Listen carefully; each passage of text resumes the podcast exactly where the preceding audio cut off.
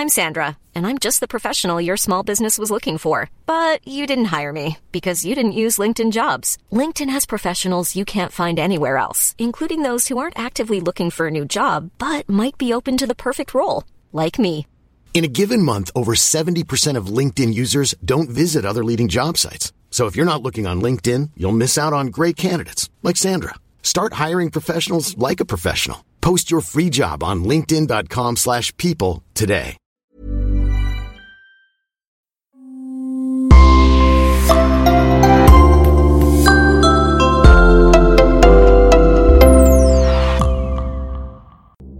À moins d'être originaire de la nébuleuse du crabe ou carrément de la cinquième dimension, le nom de Michael Jackson doit vous être plus familier que votre propre prénom. Le défunt roi de la pop est en effet si célèbre que vous êtes pratiquement sûr d'entendre des gens fredonner ses chansons même à l'autre bout du monde. Sa musique est quasiment universelle et possède le mérite de rassembler les gens autour de grandes causes humaines telles que la paix et la protection de la planète. Michael Jackson aura réussi à marquer son siècle étant reconnu comme l'artiste le plus titré de tous les temps par le Rock and Roll Hall of Fame et par le livre Guinness des records. Sa fabuleuse réussite lui a permis d'incarner aux yeux du monde la parfaite illustration du rêve américain, avec ce que ça implique comme gloire, conquête facile et argent coulant à flot. Pourtant, au-delà des apparences, la vie du roi de la pop n'a jamais été un long fleuve tranquille et de son enfance à la fin de sa vie, son quotidien a très souvent viré au calvaire. Aujourd'hui, nous nous intéressons à un pan méconnu de la vie de Michael Jackson et nous découvrirons ensemble toutes les difficultés auxquelles il a dû faire face en silence pour redevenir la superstar planétaire que nous avons tous admirée. On commence.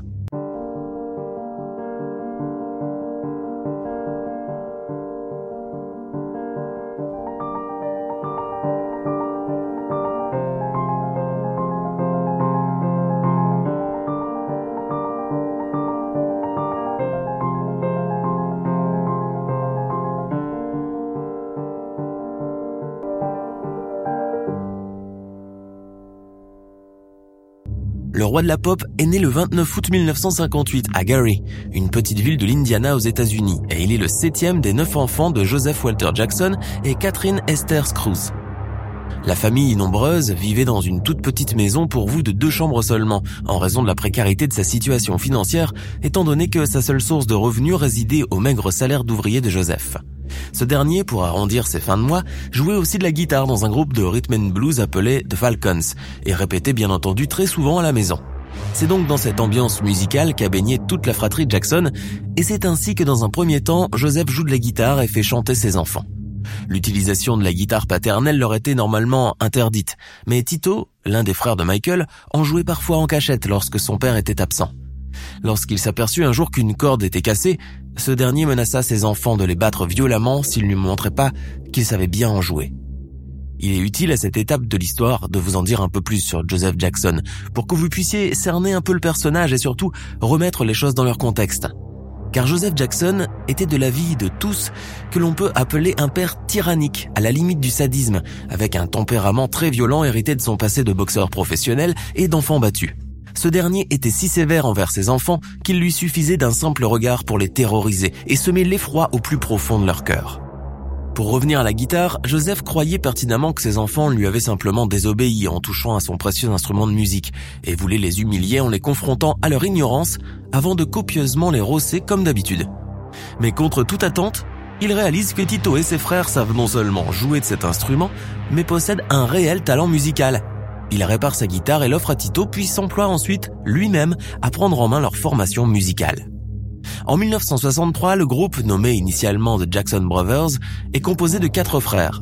Sigmund Esco, surnommé Jackie, Toriano Adaril, surnommé alors Tito, Jermaine, le leader du groupe, et Michael, jouant des congas auxquels sont adjoints deux amis d'enfance. Reno Jones et Milford Heath, jouant des claviers et de la batterie.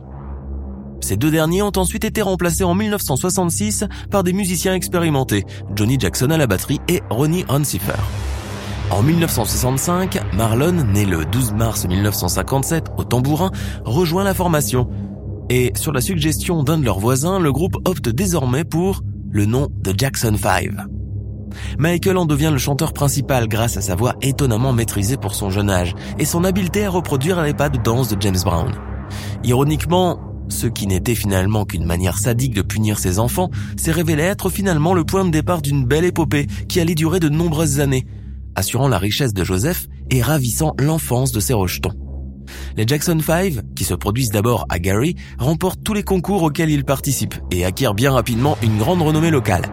Joseph obtient pour eux des auditions les week-ends à Chicago, New York et Philadelphie, lors desquelles les cinq garçons qui continuent à aller à l'école les jours de semaine doivent se présenter malgré la fatigue et le surménage, car personne ne souhaite bien évidemment mettre papa en colère. Ce dernier, qui en temps normal était extrêmement sévère avec ses enfants, atteignait des sommets de violence lorsqu'il s'agissait du groupe, n'hésitant pas à rosser très souvent ses fils s'ils lui désobéissaient ou si par malheur il leur arrivait de se tromper sur un accord ou une note, ou tout simplement sur un simple pas de danse. Les frères Jackson allaient donc vivre perpétuellement sous le joug de cette tyrannie, mais c'est paradoxalement cette même tyrannie qui a permis au groupe de percer. Car à force d'entraînement acharné et motivé par la peur, la fratrie va donner le meilleur d'elle-même et le succès allait leur ouvrir grand ses portes. De sa création en 1963 jusqu'à sa dissolution en 1990, le groupe aura vendu plus de 100 millions de disques dans le monde entier, ce qui en fait l'un des groupes les plus vendeurs de disques de tous les temps. Michael avait quitté le navire dès 1984 lorsqu'il s'émancipa presque complètement de l'emprise de son père et entreprit de continuer sa carrière musicale en solo, avec tout le succès qu'on lui connaît. Le roi de la pop va dès lors enchaîner les gros hits et à mesure que sa renommée grandit de jour en jour, son apparence physique commence à changer, ce qui donna lieu au final à une extraordinaire transformation. Avec un nouveau-né et une peau qui blanchit de jour en jour, Michael va littéralement se métamorphoser, de sorte à ce qu'il n'y a plus aucune ressemblance entre le petit afro-américain aux cheveux frisés de ses débuts et le jeune homme pâle au visage émacié qu'il est devenu. Beaucoup de voix se sont d'ailleurs fait entendre pour violemment critiquer le prétendu blanchiment de peau auquel se serait livré Michael, avant que celui-ci ne fasse taire définitivement les rumeurs en révélant au monde entier sa maladie. L'excentrique roi de la pop s'était confié en effet à Oprah Winfrey et aux 62 millions d'Américains qui constituent son auditoire à propos de son vitiligo, une maladie de la peau dont l'origine reste inconnue jusqu'à nos jours. Michael revient avec dépit sur les critiques acerbes qu'il avait encourues jusque-là, affirmant qu'il n'avait pas choisi d'être malade et qu'il n'en pouvait plus du regard des gens. Cette interview de Jackson par Winfrey restera gravée dans les annales, car on y découvre un Michael Jackson en position de faiblesse, victime malgré lui d'une maladie et de ses conséquences néfastes. Quelques jours seulement après le passage de l'émission, un discours public sur le sujet du vitiligo sera lancé, afin de mettre la lumière sur cette maladie relativement inconnue. Et pour répondre à ceux qui lui reprochaient de ne pas faire honneur aux Afro-Américains, Jackson a déclaré publiquement qu'il était fier d'être noir, une bonne manière de leur clouer le bec. Le monde venait de découvrir une partie des souffrances qu'endurait la star, loin de l'image du lutin pétillant de joie sur scène. Il apprend ainsi que Michael Jackson est véritablement complexé par sa maladie de la peau, qu'il essaye de cacher du mieux qu'il peut avec des vêtements à manches longues et des pantalons longs. Dans le clip vidéo de Remember the Time, on peut ainsi clairement remarquer que tous les danseurs et acteurs, à l'exception de Jackson, sont légèrement vêtus. Le chanteur, lui, n'ose même plus porter de vêtements à motifs afin d'éviter au maximum d'attirer l'attention sur son trouble de la peau. Mais s'il voulait bien croire que l'éclaircissement de sa peau était dû au vitiligo, le grand public tenait toujours Michael responsable de s'être hideusement défiguré à coup de chirurgie esthétique, au point que son visage ne ressemble plus en rien à celui de l'adorable chérubin qui chantait ABC. Au fil du temps, la structure du visage de Jackson avait en effet visiblement changé, et beaucoup de chirurgiens ont supposé qu'outre plusieurs rhinoplasties, il avait également subi un lifting du front, une chirurgie des pommettes, ainsi qu'une altération des lèvres. Des allégations accusatrices que le chanteur allait aussi balayer du revers de sa main en révélant la cause du changement des traits de son visage. Dans son livre, Jackson a attribué les modifications de la structure de son visage à la puberté, à son régime végétarien strict, à sa perte de poids, à un changement de style de coiffure et à un éclairage de scène. Michael a aussi nié les allégations qu'il avait changé ses yeux et poursuivi en justice le tabloïd britannique Daily Mirror pour avoir publié des informations mensongères sur ses prétendues opérations qui auraient hideusement défiguré le roi de la pop. À la haute cour, l'ancien rédacteur en chef du journal a reconnu finalement qu'après avoir rencontré Jackson en personne, il était convaincu que le chanteur n'était ni honteusement défiguré ni cicatrisé. L'affaire s'est donc réglée à l'amiable et le tabloïd a émis un erratum afin de rectifier le tir. Mais le mal était fait et beaucoup de gens n'ont jamais changé leur vision des choses, croyant à tort que Michael n'était ni plus ni moins qu'une de ces stars excentriques et superficielles qui ont les moyens de changer de visage et qui le font. Pourtant, les proches du roi de la pop savaient pertinemment que ce n'était pas le cas, et si Michael est passé sous les bistouris, ce n'était sûrement pas pour embellir son visage, ni essayer de se transformer en homme blanc. Michael Jackson n'a en vérité subi qu'une simple rhinoplastie en 1979, après s'être cassé le nez lors d'une séance de répétition en dansant.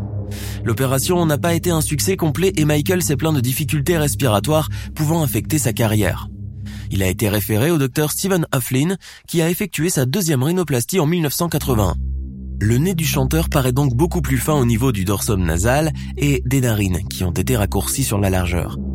Cependant, sa sœur Latoya Jackson a la réputation certes très sulfureuse et qui avait elle-même subi une rhinoplastie démentira les affirmations de Michael en affirmant que celui-ci était omnubilé par l'apparence de son nez et qu'il avait inventé ce prétexte pour justifier sa décision de subir une rhinoplastie. Ayant l'habitude de laver le linge sale de la famille Jackson en public, Latoya a ainsi expliqué que le King of Pop était réellement complexé par son nez, qui lui avait valu le surnom de Big Nose par son tyran de père durant son enfance. Ce colibé aurait d'ailleurs suivi Michael jusqu'à l'âge adulte, son père ayant continué à le maltraiter psychologiquement jusqu'à ce que la star puisse s'émanciper et voler de ses propres ailes. Cette version de l'histoire contée par la Toya, visiblement en vue d'attirer sur elle l'attention des médias, n'aura finalement pas l'effet escompté, et au lieu de nuire à l'image de Michael, elle n'a fait que montrer une nouvelle fois au monde la terrible tragédie qui s'était jouée dans les coulisses de Jackson 5. Ainsi, si Michael a été tellement complexé par son nez, ce n'était qu'à cause de son propre père, et s'il a vraiment subi des opérations chirurgicales afin de changer de nez, cela ne démontre que l'étendue de la pression qu'il a dû subir dans son enfance. D'autres personnes n'ayant ni la force ni le courage de Michael auraient pu sombrer dans une bien mauvaise voie s'ils avaient eu à subir les mêmes traitements que le roi de la pop. Mais au lieu de cela, Michael a pu avancer dans la vie et réussir l'exploit inimaginable de devenir le roi incontestable et indétrônable de la pop mondiale. Nous sommes à la fin de notre émission du jour. N'hésitez pas à écouter les autres émissions du podcast et à prendre 5 secondes pour nous laisser un 5 étoiles sur iTunes. C'est vraiment très important pour nous. Vous pouvez aussi vous abonner pour ne pas rater les prochains épisodes et nous suivre sur Facebook pour nous en proposer de nouveaux. Merci et à bientôt.